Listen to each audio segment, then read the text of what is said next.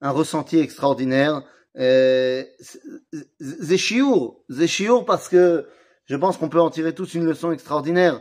Mais merci, merci, merci à Kadosh Baruch Pourquoi? Alors je vais te dire pourquoi. Alors pour plein de choses évidemment, mais je vais te dire pourquoi.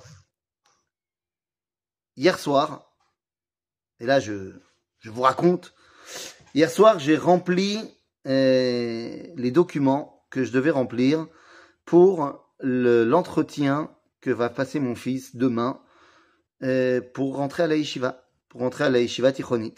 Alors, euh, c'est quoi la yeshiva tichonit Vous savez toutes, hein, et, tous. C'est en fait ce que nous on, connaissait en France comme étant euh, la quatrième. La quatrième, il rentre en kita, ouais, Zain, c'est ça, quatrième, non, non, cinquième, en cinquième. Bah, en Israël, il y a un nouveau système, tu rentres dans un nouveau système, t'es plus dans euh, les primaires, c'est là que commence le collège.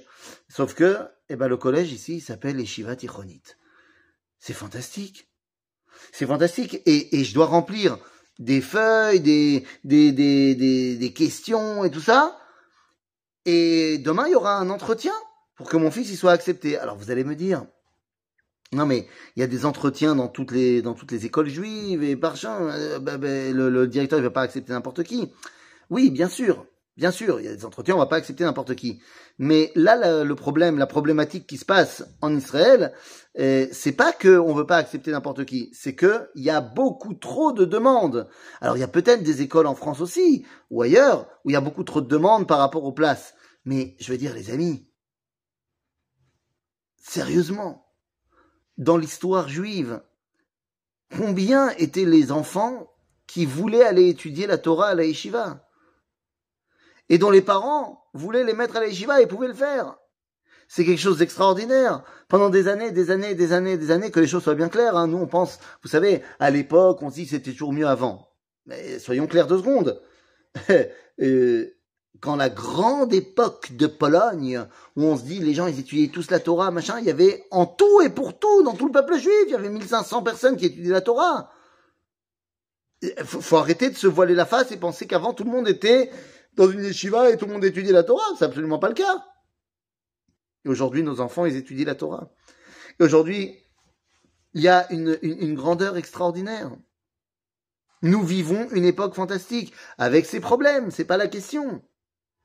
Mais quand on parle d'un peuple qui retrouve son identité sur la terre d'Israël et qui retrouve sa Torah, Ribono Olam. Mais quelle chance nous avons Quelle chance nous avons de pouvoir vivre sur la terre de nos ancêtres et de pouvoir y étudier et y pratiquer la Torah d'Akadosh Baruch là où il nous a demandé de le faire. C'est extraordinaire je pense qu'on ne se rend pas compte, et voilà, je, ne vous apprends rien ce matin, hein, mais je pense que sincèrement, on ne se rend pas compte de ce que ça veut dire. Euh, quand je pense à ma grand-mère qui était dans les camps, quand je pense à tout ce que le peuple juif a traversé il n'y a pas si longtemps, et que je me dis que j'ai la chance, l'honneur, le mérite, appelez ça comme vous voulez, c'est les trois en même temps, de vivre à Jérusalem, Yerushalayim, On a dit ce matin dans la tfila, comme tous les jours, fais que nos yeux voient ton retour à Sion avec miséricorde. Les amis, on y est, on, est là, mais ouvre les yeux. Et, et j'ai des enfants qui étudient la Torah à Jérusalem. Et je me rends pas compte. Et on se rend pas compte.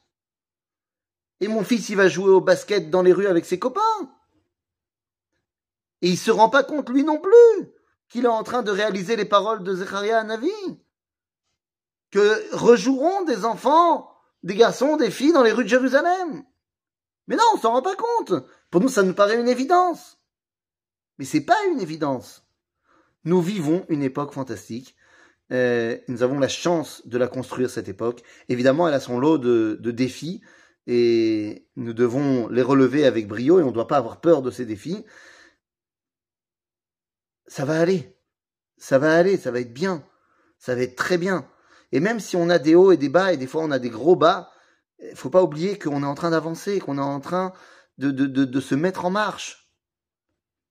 Et nos enfants, ils étudient la Torah à Jérusalem. Il y a, il y a quelque chose quand même d'assez euh, miraculeux dans cette histoire-là. Et j'aimerais qu'à la veille de Rosh Chodesh Adar, ou Adar Marbim Besimcha, eh bien qu'on puisse deux secondes s'arrêter dans tout l'ouragan des problèmes qu'on peut avoir, que ce soit en Israël avec les manifestations, ou que ce soit euh, en dehors d'Israël avec tous les problèmes. Les amis, Simchat Ageoula. Voilà, nous sommes dans un moment extraordinaire, je voulais vous faire partager. Et euh, demain matin, si vous avez envie euh, de faire une petite fila pour que mon fils soit accepté dans sa yeshiva, eh bien, la brioute, vous avez le droit. Et voilà. Donc, euh, merci Hachem. À bientôt les amis.